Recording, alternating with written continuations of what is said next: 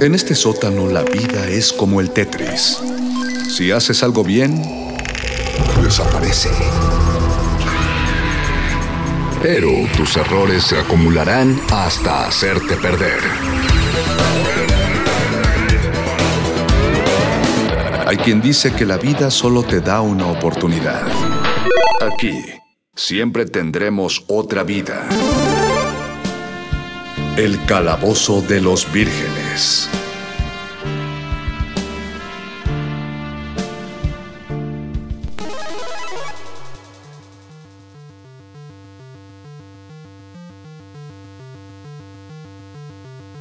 Bienvenidos Resistencia y bienvenidos estimados vírgenes a otro martes, a otra transmisión de Resistencia modulada y por consecuencia al ser las 8 de la noche, más o menos eh, minutos más y no minutos menos, es momento de empezar con el calabozo de los vírgenes. Los saluda su Union Master de confianza, el Mago Conde, saludándolos con su voz desde el 96.1 de FM, con su voz a través de la antena ubicada en Radio UNAM, en Adolfo Prieto 133 en la Colonia del Valle, pero nada más su voz, nada de su presencia, ni siquiera su memoria actual está transmitiendo desde esta estación, porque me veo obligado, la ley me pide que les indique que este programa es grabado y me lo pide porque es la verdad. Este programa no es 0% en vivo, 100% grabado, ya que seguimos todavía, todavía, todavía con nuestras medidas sanitarias, trabajando a la distancia para mantener a salvo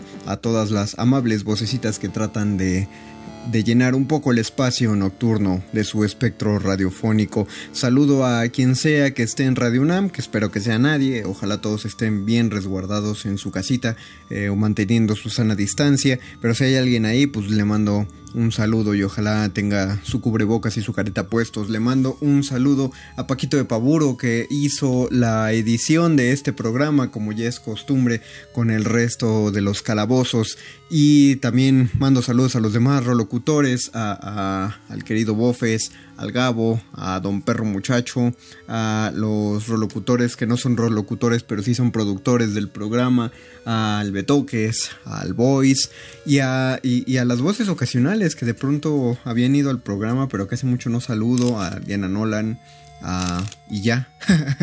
La, la, señora Berenjena, aunque no lo crean de manifiesto, está involucrada, es parte del sector eh, de, decisión de temas, de, temáticas y de trabajos que se hacen en el calabozo de los vírgenes, pero nada más no se anima a venir con, bueno, no se había animado a venir con nosotros, ahorita en que se anime pues no se puede, pero, pero pidan en, nuestro, en nuestro Instagram, también pídanlo en Instagram, pidan en Twitter arroba R que la señora Berenjena se aparezca de vez en cuando en el calabozo para, para llenarnos con su sabiduría un poquito de ahí.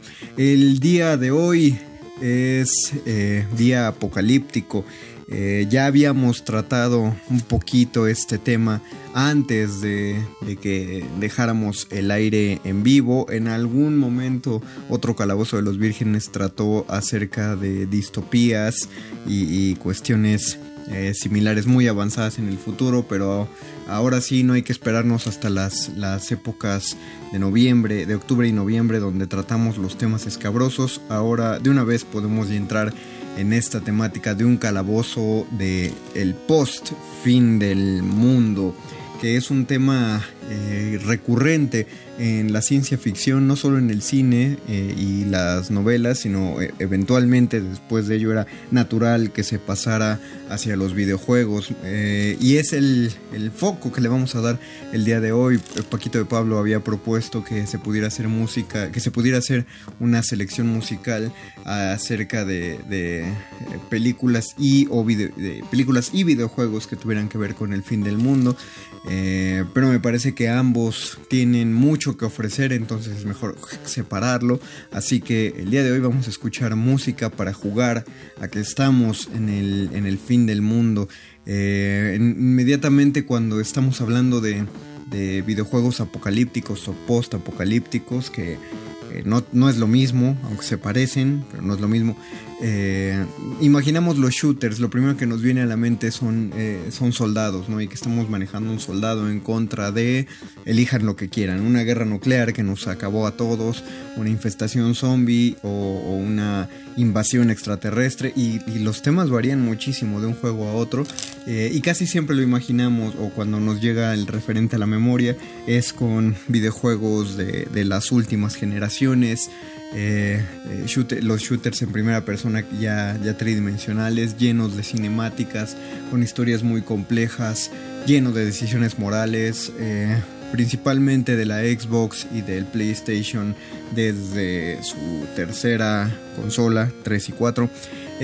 pero no, los, los videojuegos de, de tema apocalíptico y post-apocalíptico vienen desde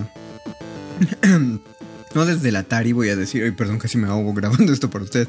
No, desde el, eh, Atari, pero sí ya hay unos, eh, unos apuntes hacia este tipo de juegos en el, en el Entertainment System, en el NES, en 8 bits, y después se retomó muchísimo para juegos de computadora. Es, eh, y es algo que también vamos a revisar. Pero otra cosa que que me encantó descubrir en esta investigación, porque tuve que hacer una investigación para, para este tópico, ya que en el momento en el que plantearon hay que hacer un juego, un, programa acerca de programa de juegos que traten de, del fin del mundo. Eh, basando en mi memoria me di cuenta que no había jugado pues tantos y ahorita que lo repito en mi cabeza creo que ninguno. El único es el que está basado en la película Apocalipsis con Bruce Willis del PlayStation 1. Eh, muy mala la película, bueno, cuando menos no, no muy trascendente. Es más, la verdad ni siquiera sé si fue una película. no sé si eh, tomaron a Bruce Willis para hacer el juego y no existe la película, pero en, la portada del juego te venían, era Apocalipsis con Bruce Willis. Y el juego... Mm, repetitivo, un tanto carente, o sea, tenías, sí tenías muchas armas, pero no tenías tanto a qué dispararle y mucho de lo que le disparabas eran estructuras, entonces ah, no era, no, es el mejor ejemplo, así que me tuve que meter a, ver varios gameplays, a investigar mucho sobre juegos y, a jugar uno que otro emulador como para agarrarle la onda y encontré eh, muchas muchas sorpresas muy gratas porque no todos los juegos de, fin del mundo, aunque nos pueda parecer que todos se, parecen o son iguales y la única variación es la historia, no es así, contrario a las películas que muchas sí, sí tienen un un enfoque más parecido, solo lo único que cambian es quién lo está viviendo, ¿no? Y qué tanto entrenamiento militar tiene. En el caso de los videojuegos hubo mucha, mucha sorpresa. Vamos a hacer este top 10 de rolas eh, acerca de videojuegos apocalípticos y post-apocalípticos. Eh, no no, me voy a ir tanto en un orden, no voy a decir que son las 10 mejores, solo digamos que es un top 10, porque hubo muchísimos juegos que pudieron pasar sin revisar. Lo que sí puedo decir es que me di una zambullida a sus soundtracks. Eh, muchos compositores, o más bien muchos desarrolladores, no le metieron tanta materia gris como debieron a sus soundtracks. Así que sí les puedo asegurar que estos 10 elegidos fueron elegidos a plena conciencia y no por conveniencia. Y vamos a entonces escuchar el primero, el número 10, que es una trampa, porque no es de un juego apocalíptico ni post-apocalíptico. Eh, pero lo propuso perro muchacho y ya siento feo que muchas cosas que propone le digo, no perro, eso no va aquí porque pues este programa es de esto y tú propones tal. Y, como esto ya, ya, ya, cansó de ser una tiranía, lo abrimos un poquito, así que vamos a escuchar el tema principal de Doom de 2016. Eh, Doom, este shooter tan, eh, tan clásico yo recuerdo que, el, que del primer Doom que jugué fue justamente creo el primer Doom que, hubo. Era en un emulador para computadora y era espantoso jugarlo. O sea, era un gran juego, pero era horrendo jugarlo porque habían generado un laberinto, un mapa de shooter en primera persona basándose en gráficas de 16 bits. El problema es que los bits eran gigantescos porque habían emulado muy bien una cámara eh, de una cámara en primera persona y una imagen de 360 grados. Eh, era, era, muy padre para el momento. Recuerdo que descubrir ese tipo de shooter fue muy impactante, pero eh, Doom siempre ha sobresalido por los, los monstruos, ¿no? Los, demonios espaciales del juego. Entonces eh, estos te saltaban de la nada y gritaban con esos sonidos característicos que solo puede hacer el audio de 16 bits. Pues entonces te, pues te sacaba un pedo, no hay otra manera de decirlo, porque tú estabas usando los audífonos para no molestar a nadie y de pronto te saltaba y tú saltabas y disparabas. Aparte si te golpeaban la pantalla se manchaba en rojo, eh, justo eh, cosas que se mantuvieron en muchos shooters por años después. Y la cosa con Doom es que se mantuvo en esta onda de marines espaciales, eh, acabando con extraterrestres o, demonios cósmicos para ir eh, colonizando el espacio. Muy, muy norteamericano el asunto y, pero es, violencia cruda y al ser violencia cruda requiere un soundtrack que le haga justicia a eso. Por eso Perro Muchacho lo eligió. Así que pues para no dejarlo fuera, aunque esto no es del fin del mundo, quizás sea el fin del mundo como barrera, como frontera, vamos a escuchar el tema principal de Doom de 2016 compuesto por Mick Gordon. Esto es el Calabozo de los Vírgenes. Todos los finales del mundo van aquí.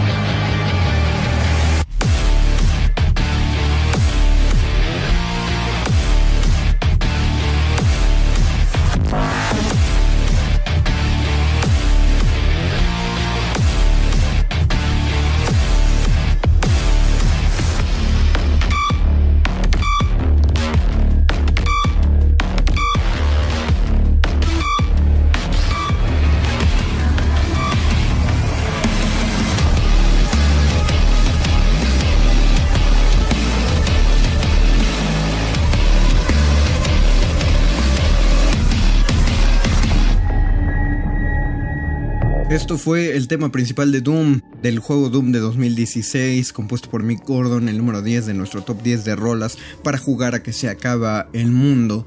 El número 9, el tema se llama Odyssey to the West eh, que es parte de un juego llamado Enslaved o Odisea al Oeste. Eh, el, juego está, es eh, llama muchísimo la atención porque cuando pensamos en gráficas de juegos del fin del mundo, inmediatamente pensamos, bueno, hay que diseñar edificios destruidos por bombas, ¿no? Quemados, escombros, un paisaje gris, un, cielo lleno de nubes, pues un apocalipsis al estilo Matrix, ¿no? Y la cuestión con Enslaved es que es, es, en un momento en el que la raza humana está prácticamente extinta. Tú utilizas a dos de los últimos seres humanos que quedan en la Tierra. Lo que, bueno, desviándome un poco, lo que de entrada me gustó en, el tipo de juego porque es, un cooperativo al estilo eh, Donkey Kong. Donkey Kong Country, entonces eh, está, está simpático que se retome esa fórmula. Eh, pero regresando a lo de las gráficas, entonces al estar extinta eh, la, humanidad y los robots tomando la mayor eh, parte del control del planeta, pues muchos edificios quedan abandonados, muchas ciudades de pronto quedan despobladas y pasa lo que tiene que pasar, lo que todos vimos en el documental de la Tierra sin humanos y lo que vimos en las ciudades cuando se empezó a hacer la cuarentena este año que es que la naturaleza empezó a retomar el control eh, y el lugar que le pertenece. Entonces las gráficas que vemos son edificios llenos de maleza, eh, árboles creciendo en medio de las ciudades, plantas exóticas que florecen eh, porque no hay interrupción humana. Entonces son unas gráficas muy coloridas eh, el juego se ve muy, muy alegre. Si ustedes buscan una imagen, van a, van a sentir que están jugando un juego de, jungla precisamente. Eh, pero no, esto se debe a, los paisajes naturales, mezcla con urbanos. Eh, además, hay, hay unos escenarios muy alucinantes. Hay mucha acción que ocurre fuera del piso a, nivel cielo, en, en, plataformas. Hay que moverse muy rápido. saltos que apelan más a tu fe que a, tu, a la precisión con tus controles. Uno que otro glitch por ahí en la imagen, pero me gustó descubrir el juego de Enslaved Odyssey to the West. Así que vamos a escuchar el tema principal compuesto por Nitin Sony. Este es el número 9 de nuestro top 10 de rolas para jugar a que se acabe el mundo. Esto es el Calabozo de los Vírgenes y el fin ya está aquí.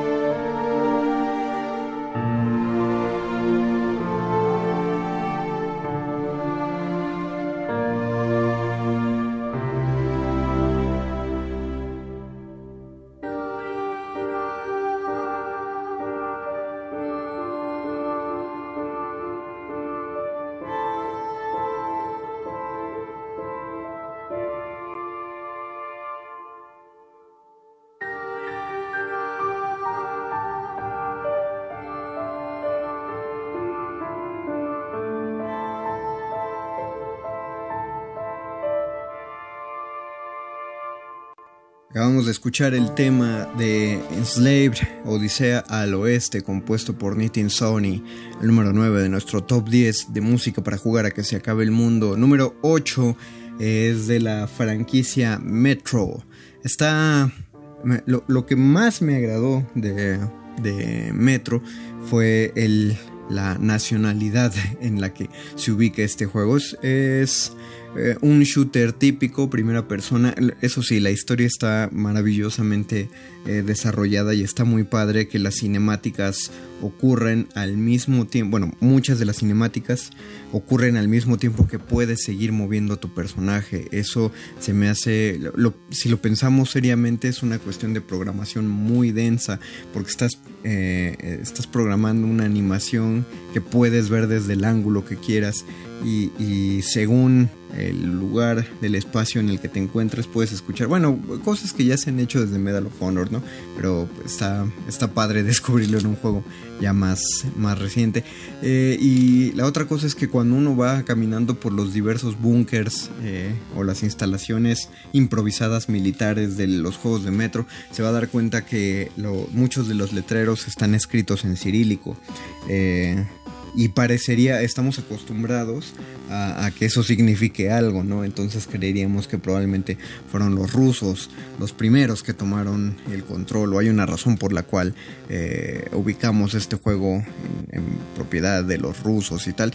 Eh, la cuestión es que el juego es de una compañía ucraniana, esa es la, cosa y no, y yo creo que haciendo honor a su antigüedad eh, soviética, pues no tuvieron la necesidad ni las ganas de decir vamos a ubicar lo que es un ejército de otro país más que el, pues el nuestro o, el de Rusia. No se especifica eso, pero sí puedes ver eh, por los nombres de los personajes y por lo que les digo, los, eh, las palabras en cirílico, que estos no son estadounidenses, son, son soldados que están formando colonias para pelear contra los oscuros. Eh, esto es un fin del mundo que no se provocó por extraterrestres ni por zombies, sino por demonios, por monstruos que atacaron al mundo y están terminando con la humanidad. El tema que vamos a escuchar es del juego Metro Last Light, eh, o sea, la última luz, y la música fue compuesta por Alexei Umelchuk. Supongo que así se pronuncia en ruso o ucraniano. El ucraniano es algo, es lo mismo que el ruso. Vamos a escucharla. Este es el número 7 de nuestro, no, el número 8 de nuestro top 10 de rolas para acabar a que se juega el mundo. Regresamos al calabozo de los vírgenes.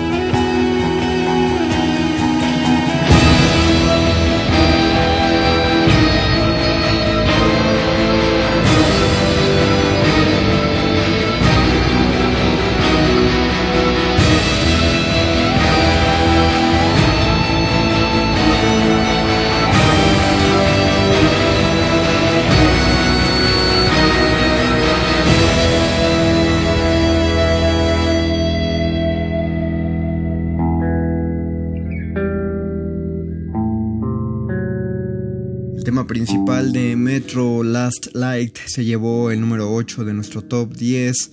Vamos con el número 7. Al principio del programa les dije que cuando imaginábamos juegos del fin del mundo, pensábamos, seguramente la primera imagen que nos llega es que la mayoría son shooters o un estilo de RPG, ¿no? Eh, bueno, de, colección, shooter, colección, un survival horror, pues, en general. Eh, pero ahí encontré un juego que tampoco conocía eh, para computadora que me llamó mucho la atención. No sé si me animaría a jugarlo porque al menos en los gameplays, así que digas qué dinámico se ve, pues no tanto, pero luego los juegos que se ven menos dinámicos son los más divertidos. Ahí tenemos a Pokémon, que si uno lo ve de lejos, pues no parece la gran cosa, pero es tremendamente adictivo. Así que también por eso le, tengo un poquito de miedo a, intentar buscarlo. El juego se llama, y aparte el, título del juego me fascinó, se llama They Are Billions. Ellos son billones. Y como puede, puede intuirse del título, sí, es un videojuego sobre zombies.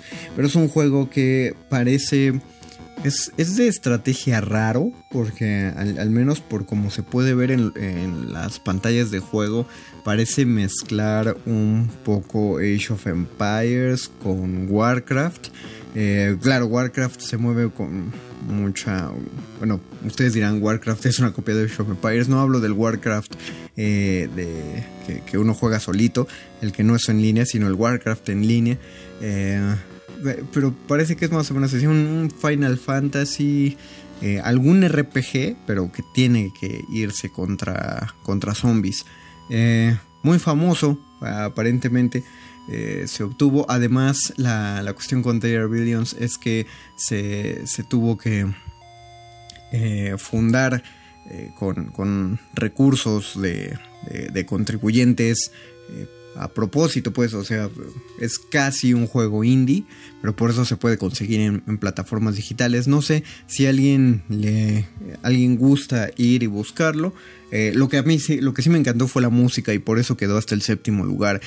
La, música fue compuesta por Nicolás de Ferran, así que vamos a escuchar el tema principal de Ellos son billones, a ver si a alguien le llega a gustar lo suficiente como para buscar el juego. Esto es el Calabozo de los Vírgenes y todos los finales del mundo van aquí.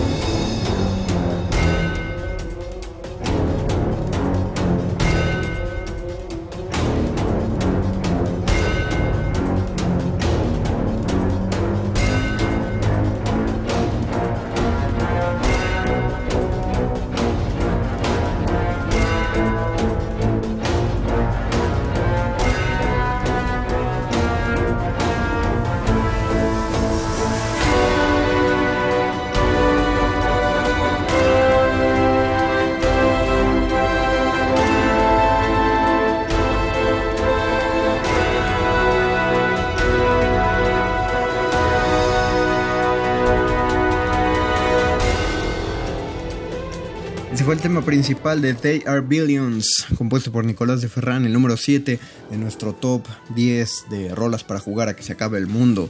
El número 6, eh, otro hallazgo de un juego post-apocalíptico que no, que no es un shooter. Este juego se llama Dead Synchronicity. Eh, y es un juego también que se encuentra descargable para computadora y supongo yo que para tablets. Eh, un juego que debió ser muy controversial en su momento. Yo recuerdo que lo leí en un artículo de la revista Club Nintendo y dije, ah, quiero probarlo porque se ve que está súper enfermo. Es un juego que trata de que entras a un castillo en el que torturan gente. Entonces, con toda la maravilla que puede ofrecerte la imagen de 8 bits. Había personas encadenadas a las paredes, eh, personas atadas a instrumentos de tortura medieval. Pues era un, calabozo de dolor. Y uno tenía que usar la pistola del NES. Eh, ahí va una respuesta para los que digan, no manches que inventaron la pistola del NES nada más para jugar a cazar patitos.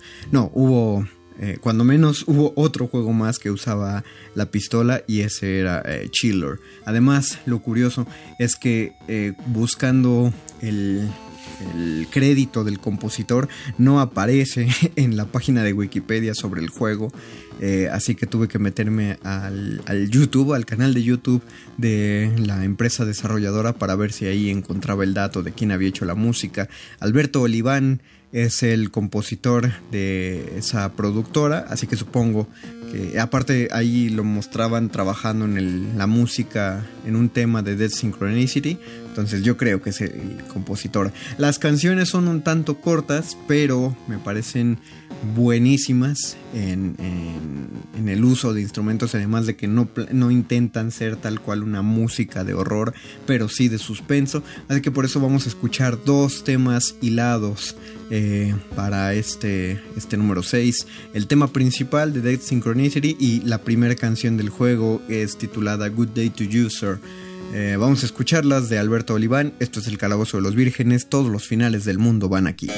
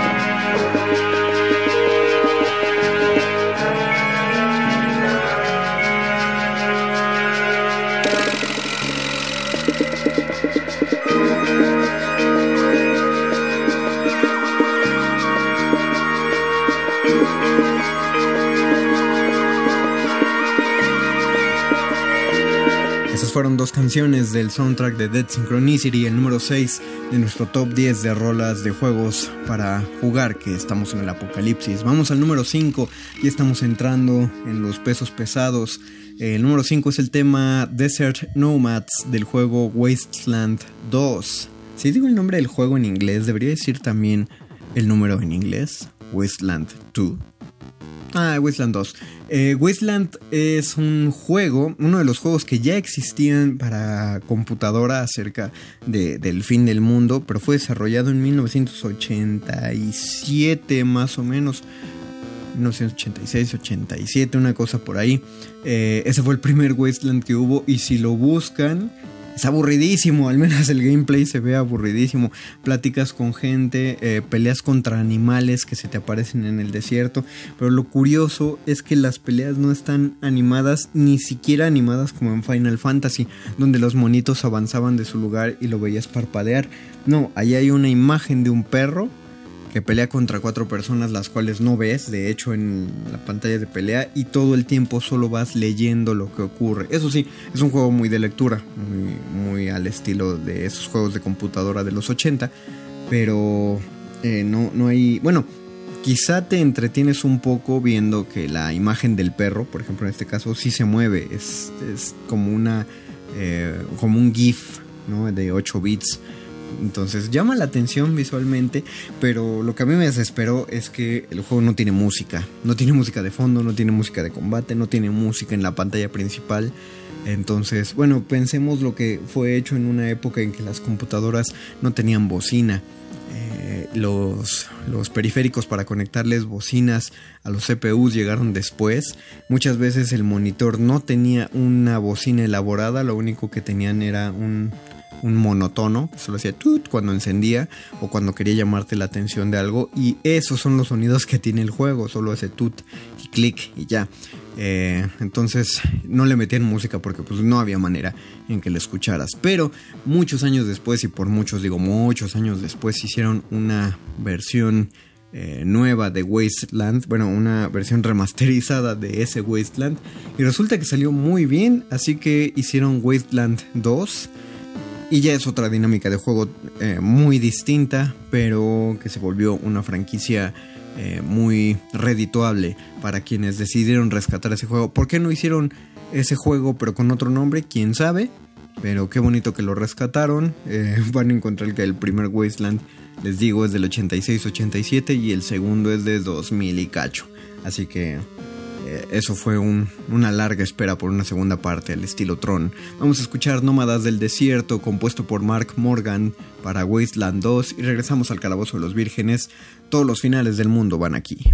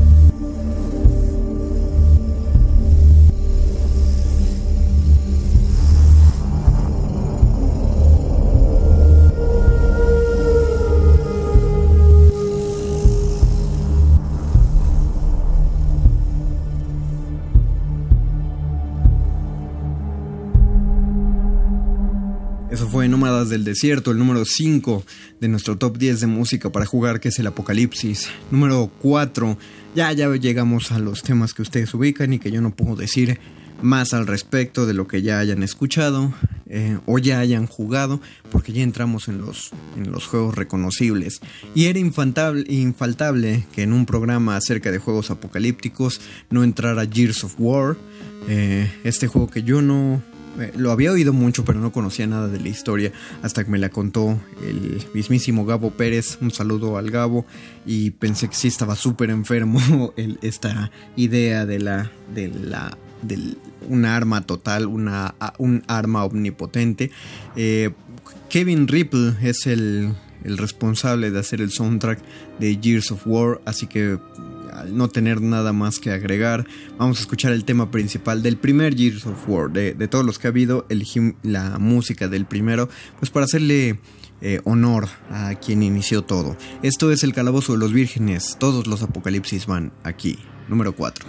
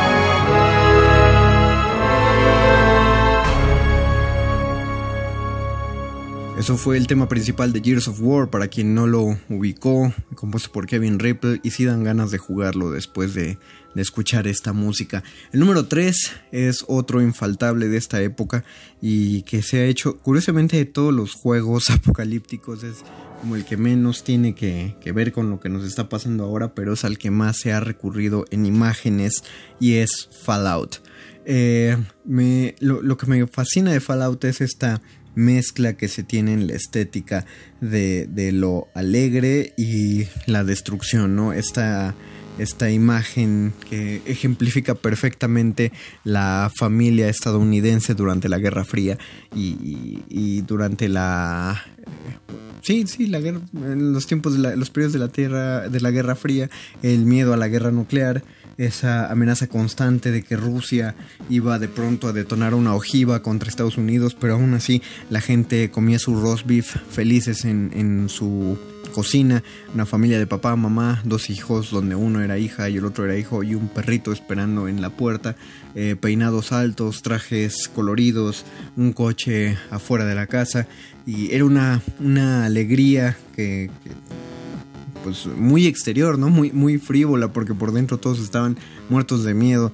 De esa y muchas otras cosas más, y llenos de, represiones por la, la, mentalidad de la época pero y que, que creo que se, que se muestra muy bien en toda la, estética utilizada por Fallout, desde su mascotita hasta, hasta la música, que retoma justamente música de los años 50.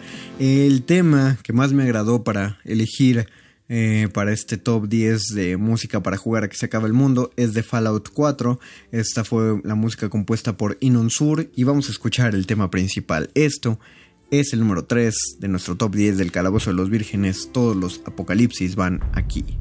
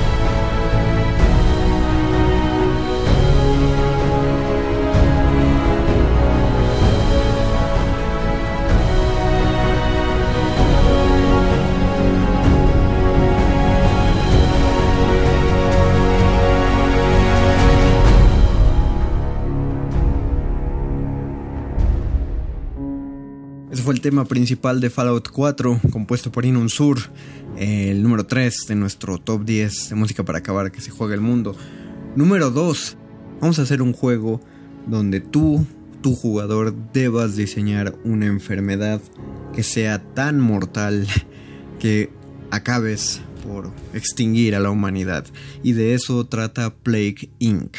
Desde el, desde el mismo nombre ya es... Eh, es un tanto escalofriante, plaga incorporada, es decir, habla de que estás desarrollando en un laboratorio una, una enfermedad, ¿no? Que, y que tiene un solo objetivo que es acabar con la humanidad. Ese, ese es el juego, básicamente juegas eh, viendo, para quienes no lo ubiquen, juegas en un mapa de todo el mundo eliges una enfermedad, tú eliges los síntomas, las características que tiene, conforme la enfermedad contagia más personas ganas puntos de ADN y esos puntos de ADN te permiten mejorar tu enfermedad. Por supuesto juegas contra la computadora y la computadora es el mundo, son los seres humanos quienes deben, eh, empiezan a combatir la enfermedad y encuentran protocolos de sanidad contra tu enfermedad, empiezan a buscar curas, instalan laboratorios alrededor del mundo y curiosamente el juego sí es, sí es, es más complicado de lo que uno puede pensar. Y hasta lo hace pensar que la humanidad no es tan tonta como uno llega a pensar y es y es muy entre es escalofriantemente entretenido ese juego porque finalmente para que ganas debemos para que ganes debemos perder todos, ¿no? En ese mundo virtual. Vamos a escuchar la música del juego de Plague el número 2 de nuestro top 10 de rolas para jugar a que se acaba el mundo y regresamos.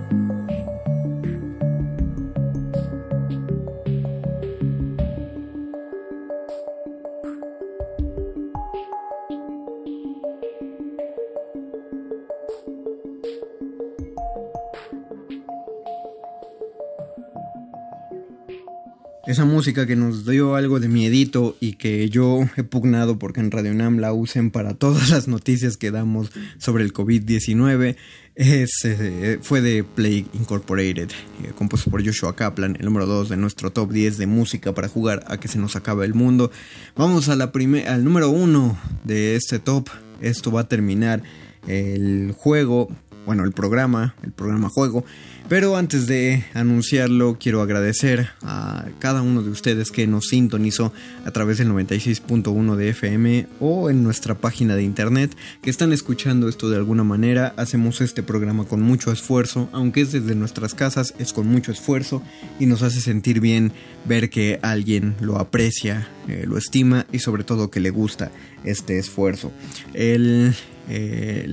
Ah, también quiero agradecer a Paquito de Paburo que hizo la producción de este programa, a nuestros otros productores de cabecera, al Betoques y a El Voice, y a los rolocutores, que hace tiempo no los veo, pero siempre me gusta saludarlos, mi querido Bofes, queridísimo perro muchacho, eh, estimadísimo y querido Gabo Pérez, un saludo a todos ustedes.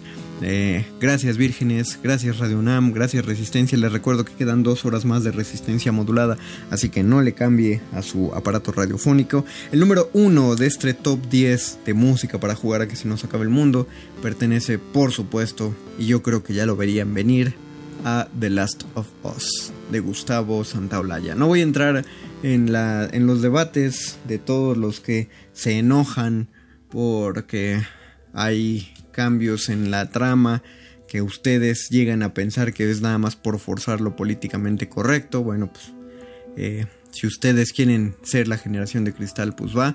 Pero a mí me parece, por lo que he visto de The Last of Us 2, es un juegazo. Pero elegimos la música del primero solo para hacerle honor a lo que inició la franquicia del maestro Gustavo Santaolalla, la, el tema, la canción tema de El último de nosotros. Esto fue el Calabozo de los Vírgenes. Yo soy el Mago Conde, su Union Master de confianza, y me despido. Hasta el próximo martes, hasta el próximo Calabozo, Vírgenes.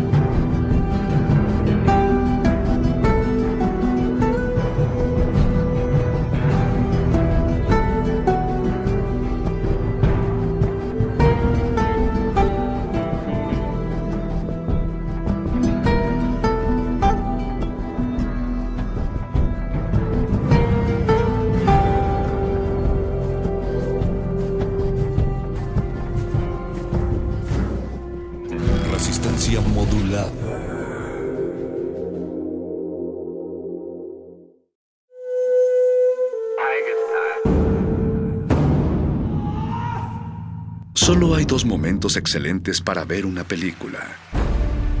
El primero fue hace 20 años, en su estreno. El segundo gran momento es hoy. De retinas.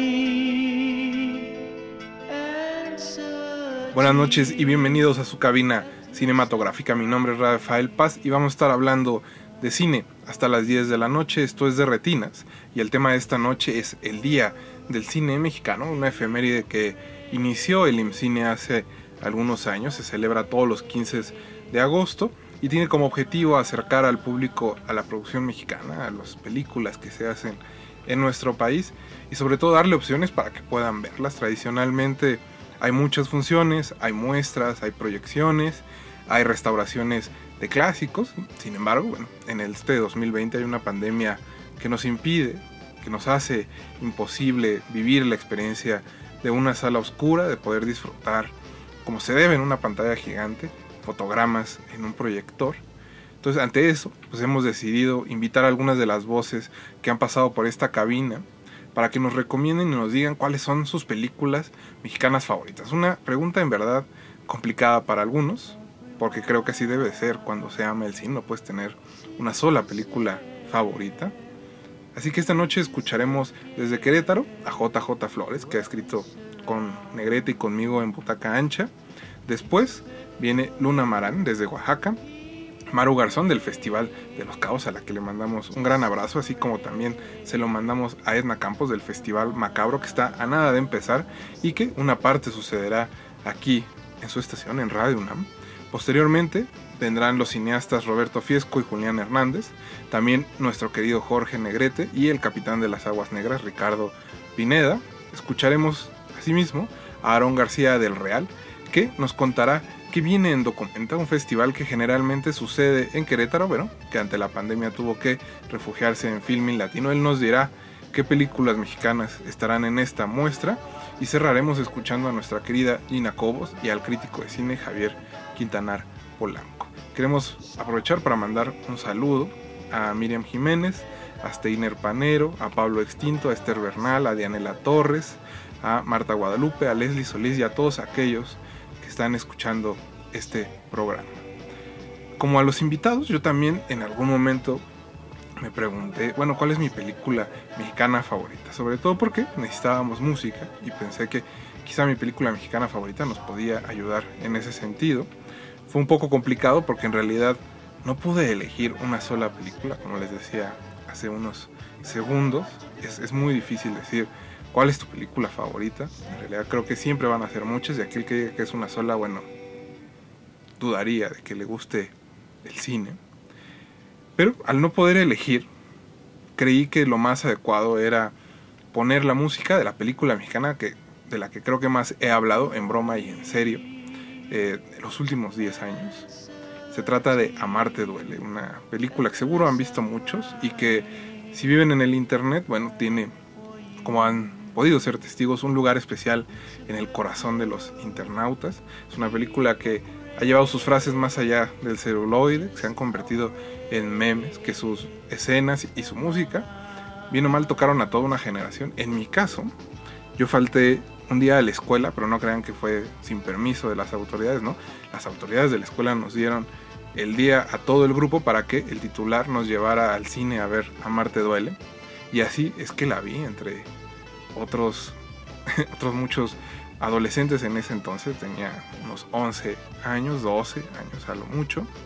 Y también recuerdo mucho que en esa época mi prima Sharon Najera, a la que le mando un abrazo, ponía tanto el soundtrack que terminó por desmagnetizar su disco.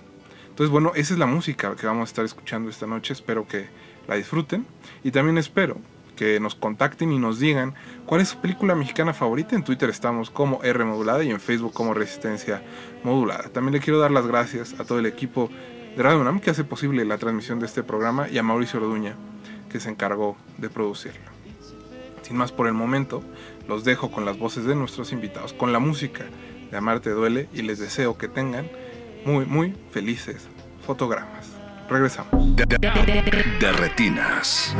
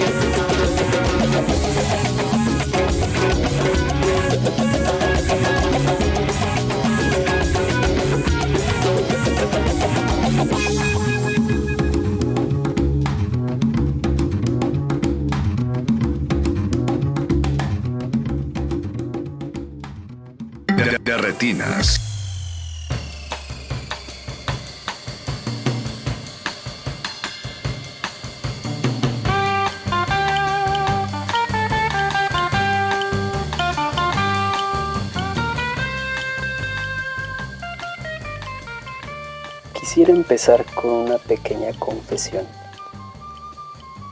Me declaro incapaz para nombrar una sola película mexicana que yo adore o incluso sea mi favorita. Me es inevitable no pensar en, por ejemplo, al menos tres. Pienso siempre, en Carmín Tropical del 2014 de Rigoberto Perezcano. Hablar de cine mexicano me haría recurrir y regresar a esta película, sobre todo porque me sucede algo como en ningún otro caso al ver, siempre que la veo, su final me parece distinto, más claro cuando pienso en el final, al momento de verla, de Carmín Tropical, me da la sensación de que esa vez puede ser distinta.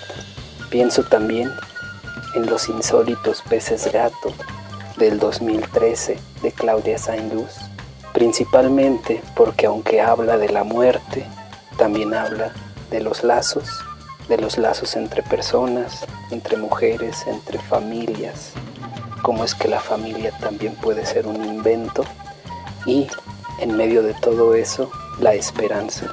Es un filme que me da muchísima esperanza.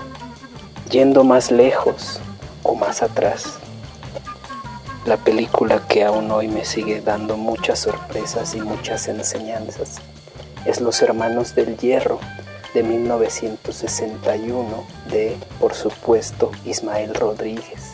Pienso que explora Ismael Rodríguez los límites del western, situándonos en esta historia de venganza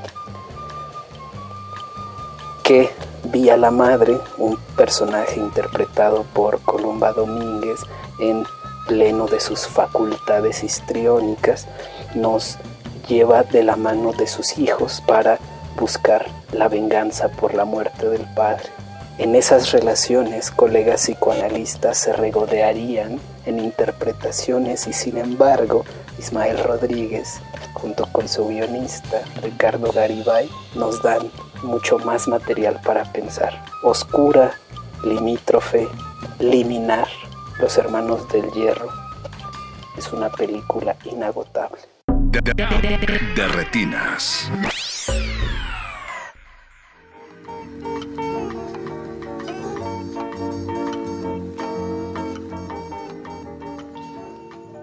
Hola, mi nombre es Luna Marán, eh, soy cineasta, eh, los saludo desde Guelatao de Juárez, una comunidad zapoteca, y compartiendo cuál es mi película favorita, quiero hablar de la película La Fórmula Secreta de Rubén Gámez, y justo el día de hoy en el que Oaxaca saca su ley contra que, que va a prohibir la venta de eh, bebidas endulzantes a niños, niñas y adolescentes.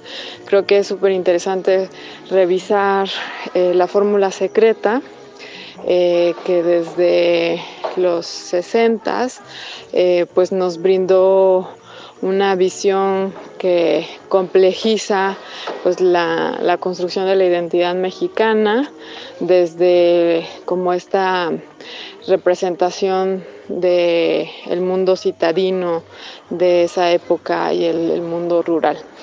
Eh, bueno, pues no se pierdan la oportunidad de, ver la fórmula secreta, eh, que desde mi apreciación, este, pues una de las mejores películas del cine mexicano.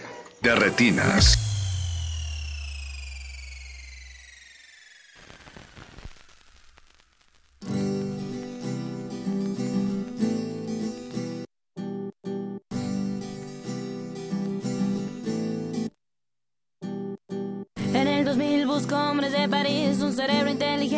Se emborrache en viernes. Ni un tonto loco que esté baboso, ni un instinto animal que el sexo vuelva loco. En el 2000 las mujeres visten gris, los tirantes transparentes, más abierta y a la mente nos vuelve locas, un poco sonzas. Si ven a Ricky Martin en revistas lo recordan.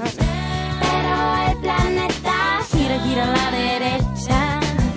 Cada vez ya la noche es más tibia, sin amor se enfría. Siento tan vacía. A ver, a ver, ¿qué pasa en el siguiente día?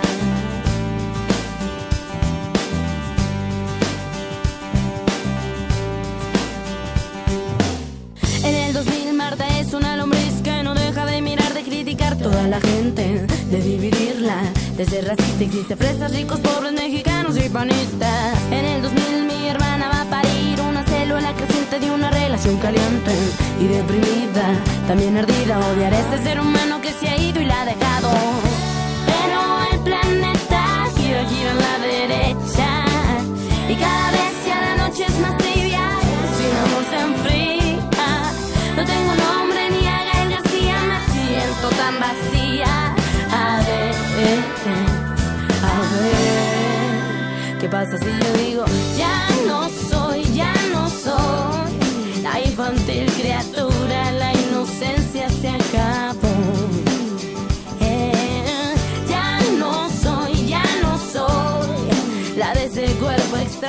ahora siente el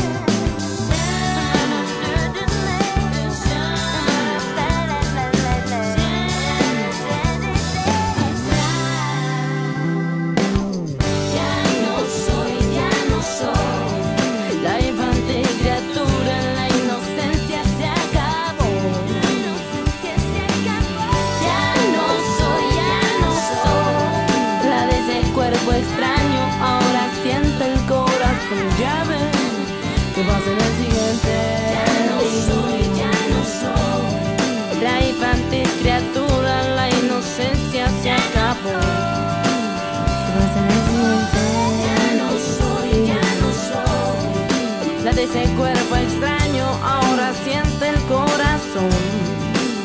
¿Qué pasa en el siguiente día?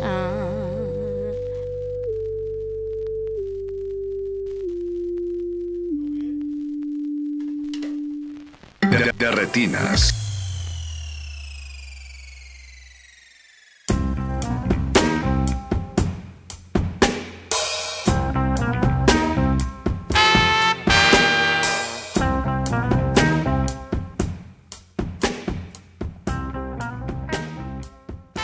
Hola, soy Maru Garzón, directora artística del Festival Internacional de Cine de Los Cabos. Y una de las películas que me marcó muchísimo cuando la vi y que se convirtió en una pieza de conversación interminable que hasta la fecha tiene una riqueza impresionante para mí es la película El de Luis Buñuel, que es definitivamente una de las películas que más me gustan. Me fascina y me deja perpleja la construcción cuidadosa y bordada a mano del personaje, no solamente de parte de Buñuel y de Luis Alcoriza, sino también la interpretación soberbia de Arturo de Córdoba, que yo no dudaría que sea la mejor de sus interpretaciones a pesar de tener una filmografía amplísima de más de 100 películas. Y este retrato de un enfermo mental, de un mundo paranoide, pero también una crítica social muy interesante y muy incisiva, no solamente hacia instituciones como la iglesia, sino también, como siempre o como muchas veces Buñuel lo marcó, hacia la burguesía y hacia la opresión que estas instituciones generaban en la sociedad y cómo estas al final son las responsables en cierta forma del desquiciamiento de una mente. Eh, me gusta muchísimo recordar esta película y volverla a ver y volverla a conversar desde distintos puntos de vista. Eh, me gusta retomarla para pensar en este papel de la mujer que si bien en la película es distinto a la novela en la que se basó, en la novela de Mercedes Pinto, eh, es importante ver cómo la sociedad no daba escapatoria para que una mujer oprimida y violentada pudiera liberarse.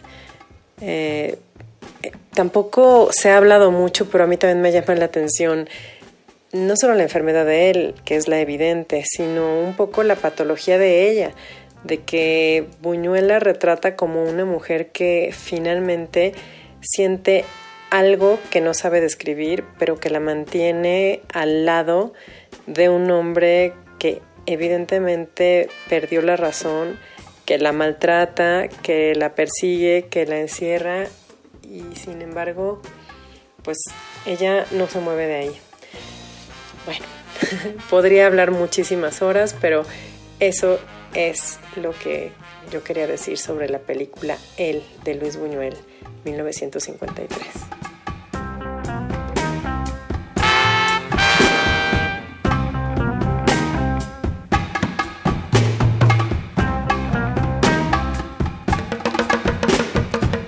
latinas.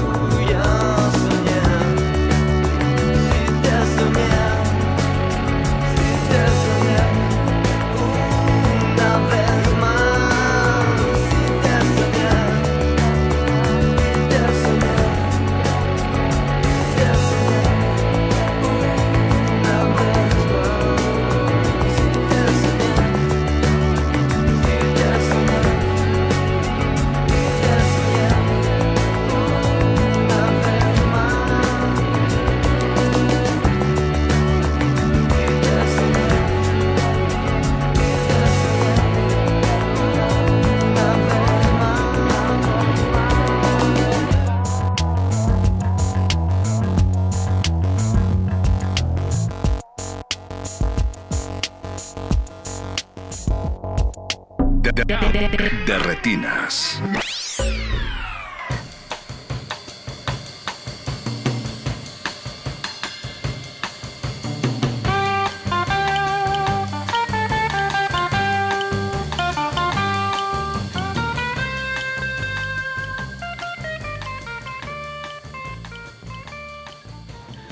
Hola amigos de Derretinas, soy Edna Campos, directora de Macabro.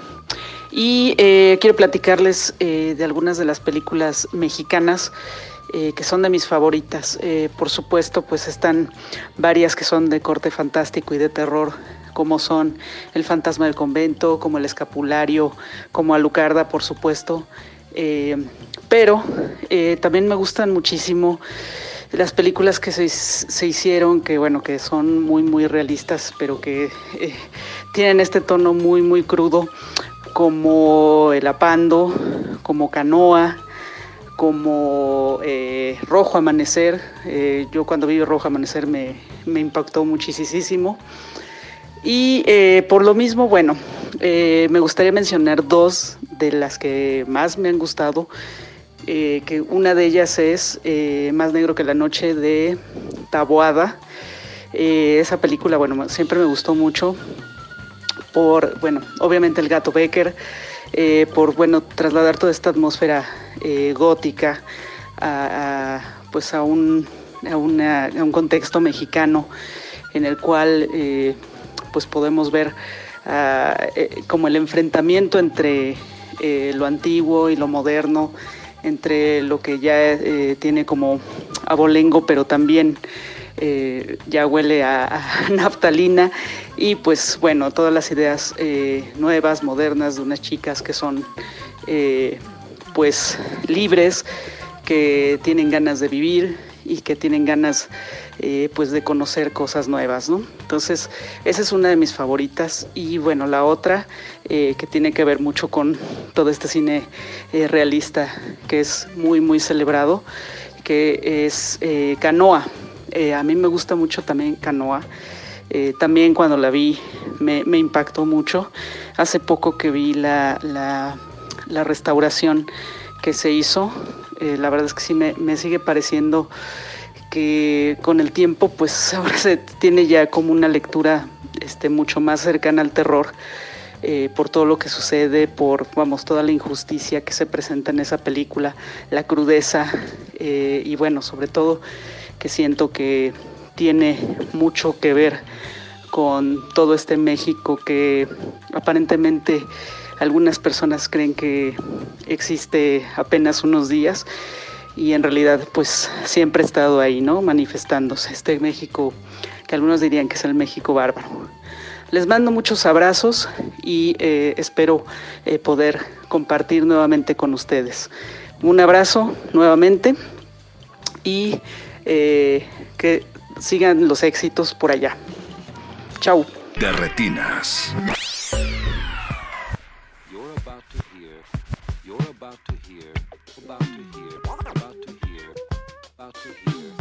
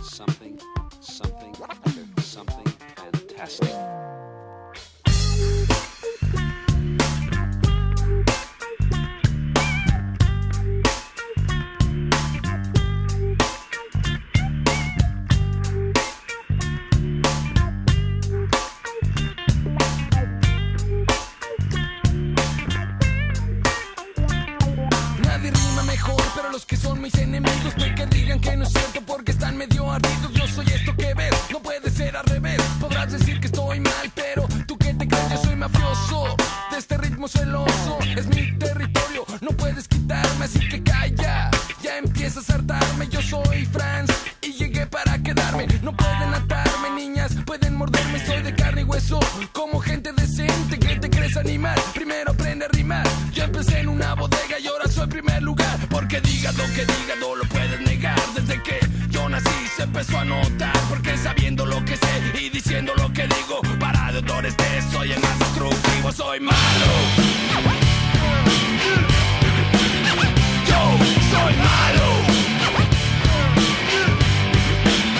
¿Qué soy? ¿Qué soy?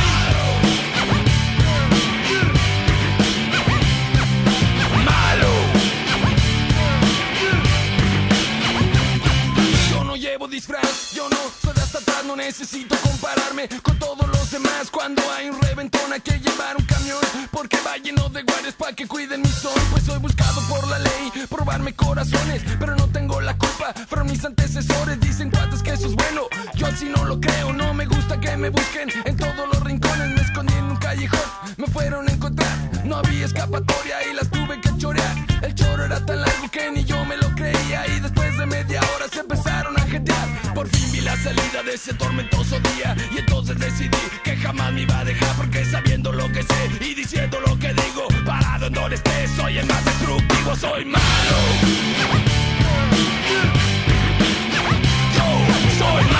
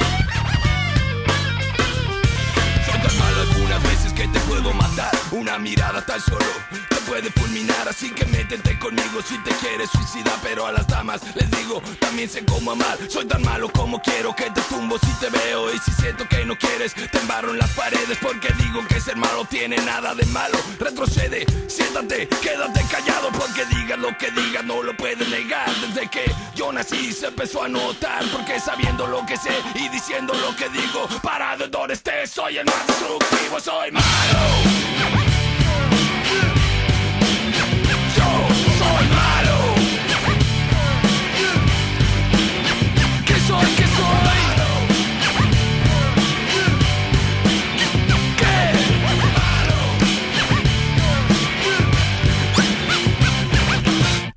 Retinas.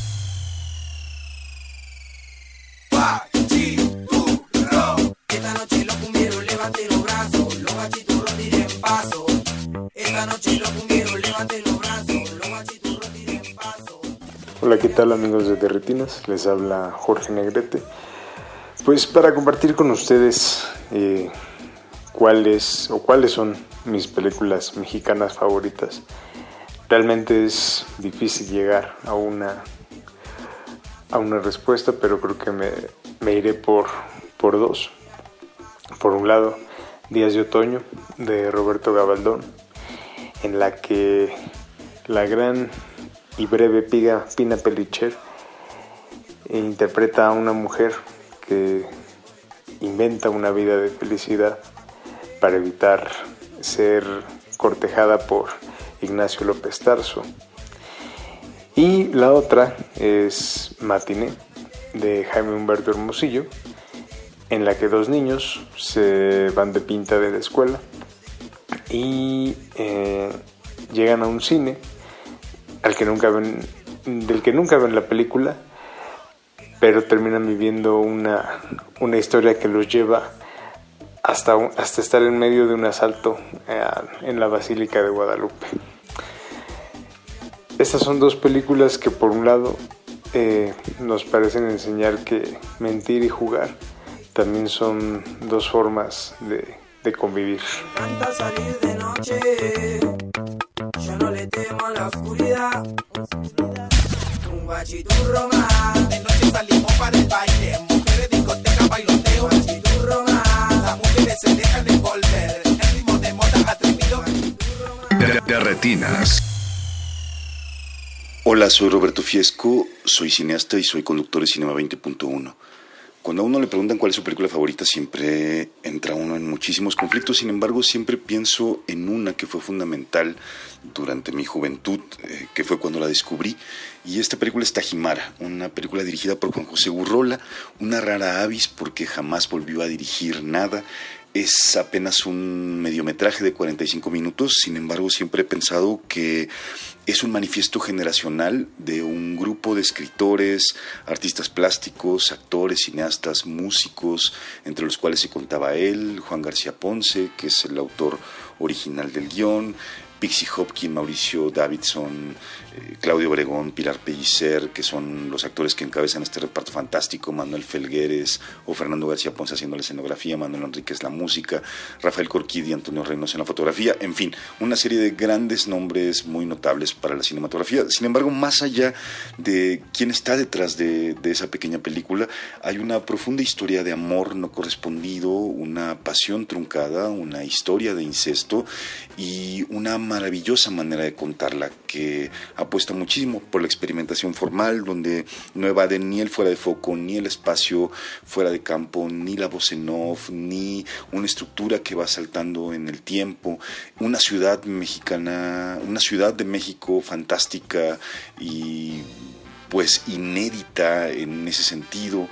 Eh, es decir, un aspecto muy amplio de experimentación formal que siempre me ha parecido muy atractivo en cualquier película, pero sobre todo en una película que habiéndose hecho en el año 64, 65, eh, me parece que, que marcaba derroteros que eran muy interesantes y que rompían con el esquema industrial anterior pienso que si el cine mexicano hubiera ido por ese camino en adelante, teniendo esa película y otras contemporáneas a ella, influenciadas por la nueva ola, como un punto de partida, nuestra cinematografía hoy sería distinta y no creeríamos cuando vemos determinadas películas que ese cineasta mexicano está descubriendo el hilo negro, que muchas cosas se inventaron décadas y décadas antes eh, y que siguen siendo fascinantes y que siguen siendo seductoras y provocadoras y profundamente emocionales. Por eso Tajimara sigue siendo mi película favorita.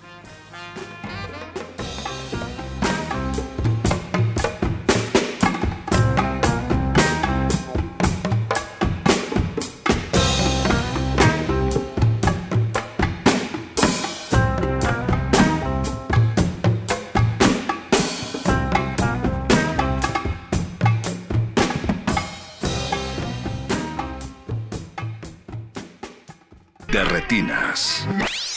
Hola, soy Julián Hernández, técnico en realización cinematográfica y maestro de edición en formatos descontinuados. He dirigido algunas películas, entre las que se encuentra Rencor Tatuado, la más reciente, y el cortometraje El día comenzó ayer, próximo a estrenarse.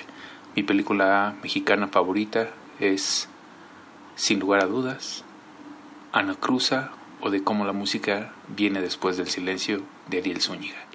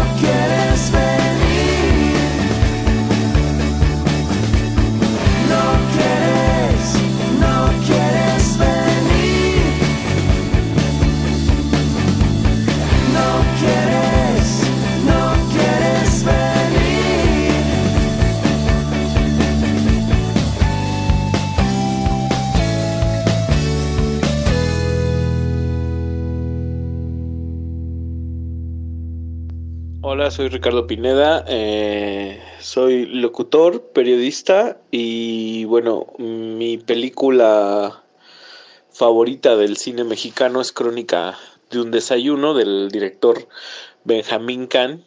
Eh, ya tiene 20 años, salió en, en el año 2000 si no, mal recuerdo. Y para mí me parece la mejor película mexicana por razones sobre todo de forma y, muy personales. Que me parece una película que he visto poco replicada en su, en, su estilo. En, el resto de, de, la tradición fílmica del cine mexicano.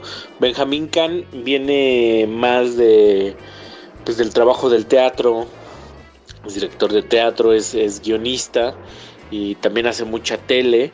Entonces, pues es una película que retrata un poco la, la sociedad mexicana. Podría atreverme a decir que específicamente la, la chilanga, la citadina, a partir de, de un edificio donde, donde está donde habita una familia que es como el eje central, pero van pasando historias alrededor y lo que me parece muy loable es que Benjamín Kahn logra llevar el teatro al cine de una manera que para mí es muy afortunada, aprovechando los recursos del, del, cine eh, y enalteciendo lo, que a él le, pulsa del, teatro, que tiene algo que para mí es eh, fundamental en las películas mexicanas que para mí llaman más la atención, que es el trabajo de actores. Y siendo un director que trabaja con actores y que es una película al mismo tiempo muy apoyada en el pues en el desarrollo o en el profesionalismo dramático de los actores pues no podía contar con un elenco pues que no que no sustentara entonces la mayoría de los de, los actores que, tiene Crónica de un Desayuno también son, pues eso es toda una mafia, ¿no? Está María Rojo, está Pepe Alonso, creo que fue una de las últimas películas en el cine que hizo Eduardo Palomo, que siendo un actor de, de televisión, acá luce pues brutal, fenomenal, se come la, la, pantalla, es una película cruda, es una película oscura, hay mucho grano reventado, hay diversos coqueteos al, surrealismo. Eh, sale, sale Bruno Bichir, sale su hermano Odiseo, sale Arcelia Ramírez, pues sale lo que entendíamos como el nuevo cine mexicano de los 90.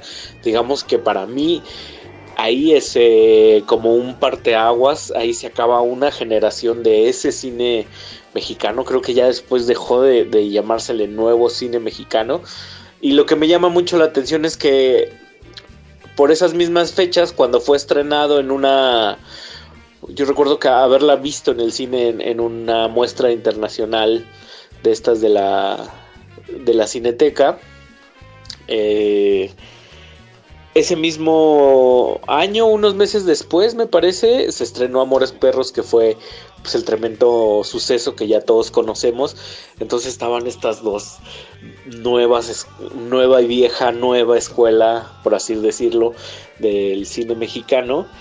Y, y, marcaba muy, muy bien. O sea, a mí me emocionaba mucho que Crónica de un desayuno tuviera esta cosa como entre jazz, como entre abstracta, como dislocada, pero pero pues al mismo tiempo tocaba pues venas o, membranas muy profundas de de, la, de, eso que solemos llamar la gran familia mexicana que, que más para bien que más para mal que para que, que, para bien, ¿no? O era como vernos al, al espejo de una forma muy cruda y que de alguna manera era una alternativa también a Ripstein, ¿no? Que ya comenzaba a mostrar pues signos de, pues, de anquilosamiento, de agotamiento, pero que en cierta manera conecta también.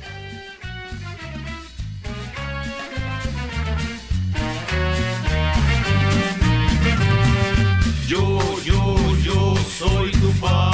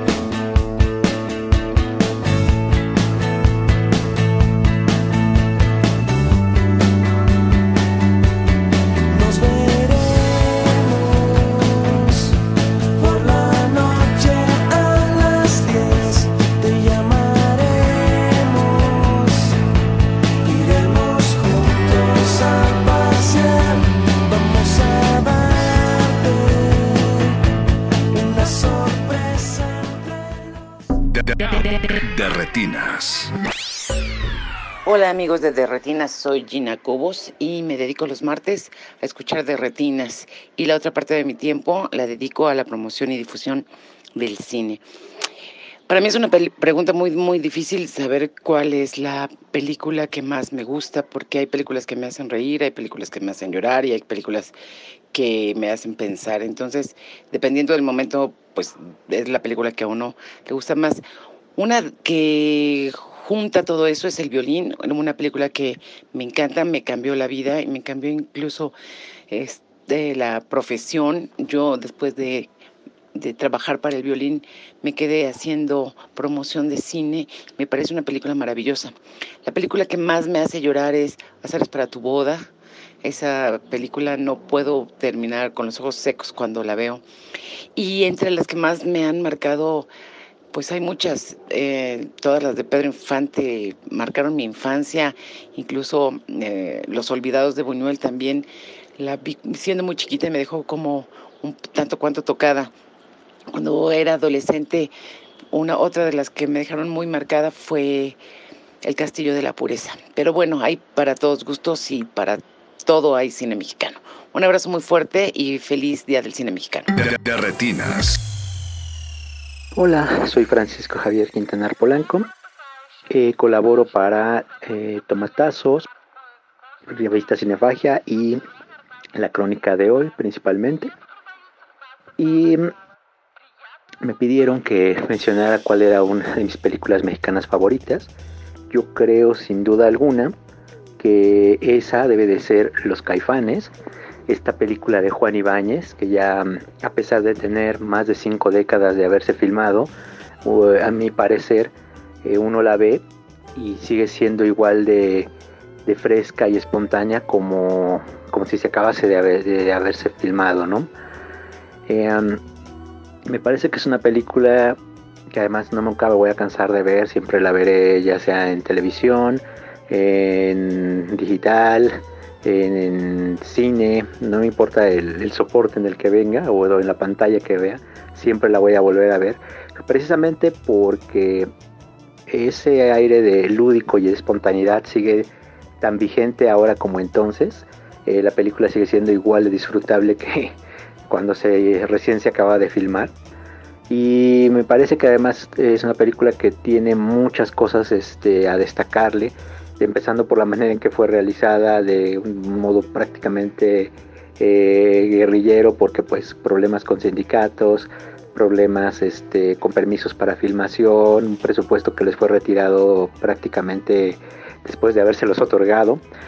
Eh, y a pesar de ello logran conseguir una película redonda, que, aunque está contada en episodios, todos estos este, episodios se van hilvanando de una manera tan natural que funcionan muy bien.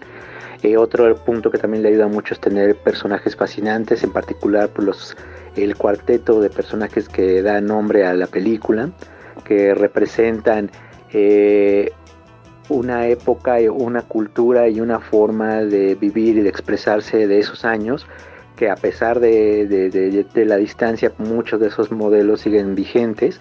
Lo mismo pasa con eh, los personajes que representan este eh, Ricky Álvarez Félix y Julisa, que vienen a ser la contraparte de esta, eh, la mirada de la intelectualidad que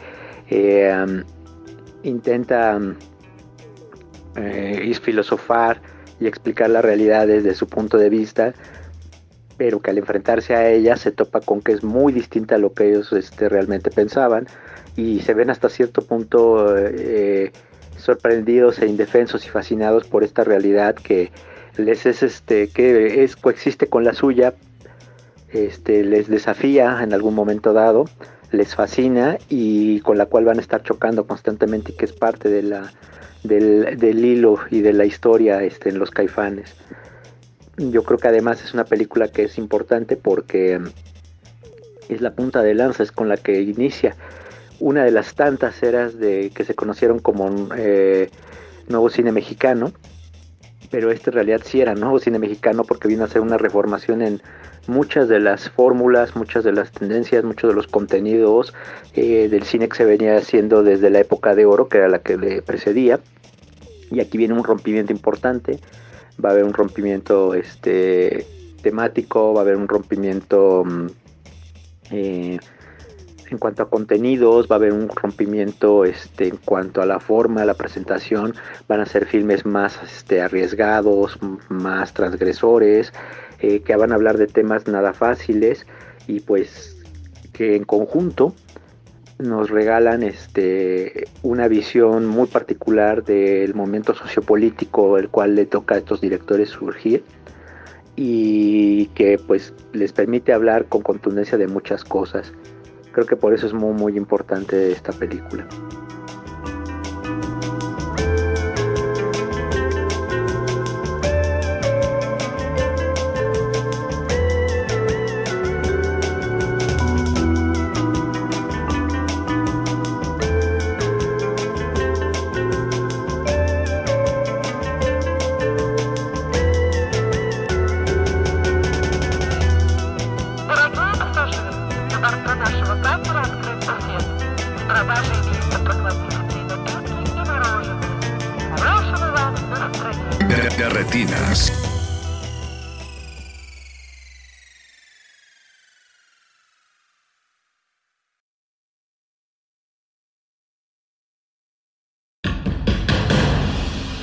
Como dijo el sabio Playlist Zoo, el viaje de las mil canciones empieza siempre con la primera reproducción.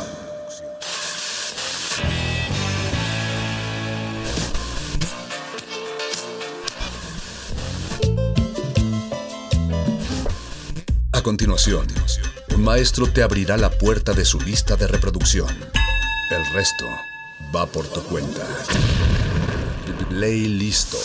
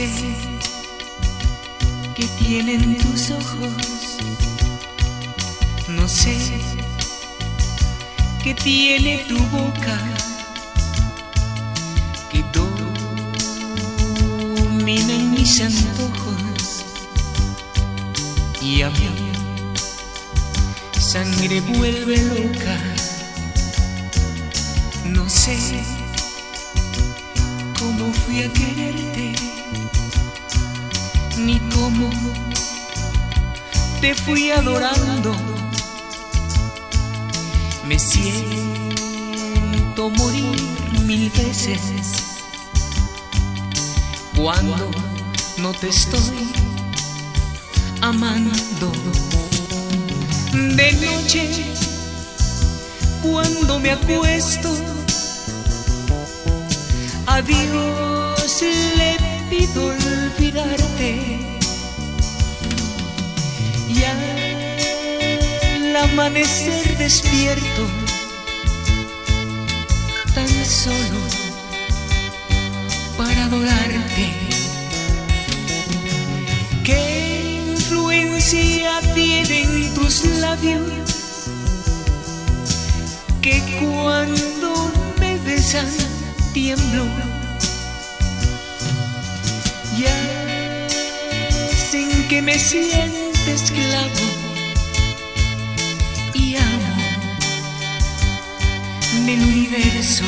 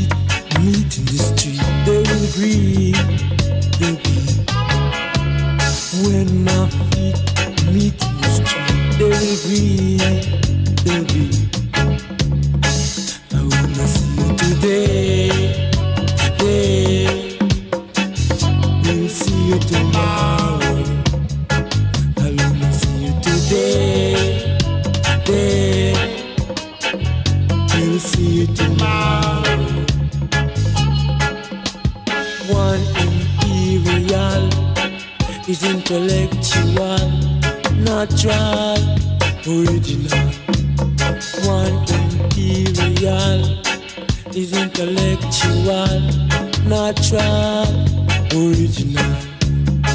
I see you today.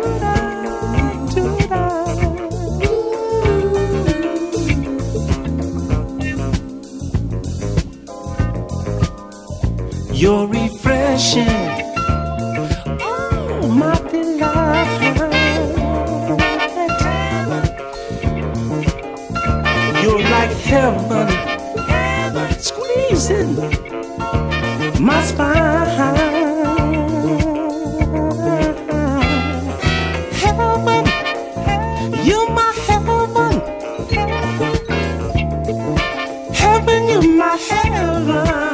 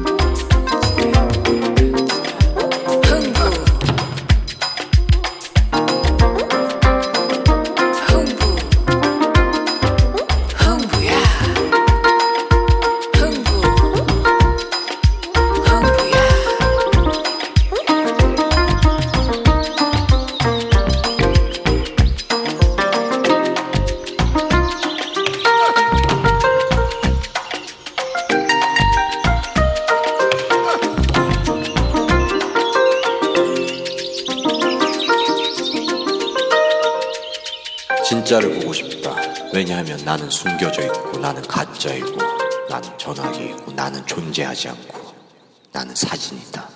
나는 도대체 어디인가? 어디인가? 어디인가? I'm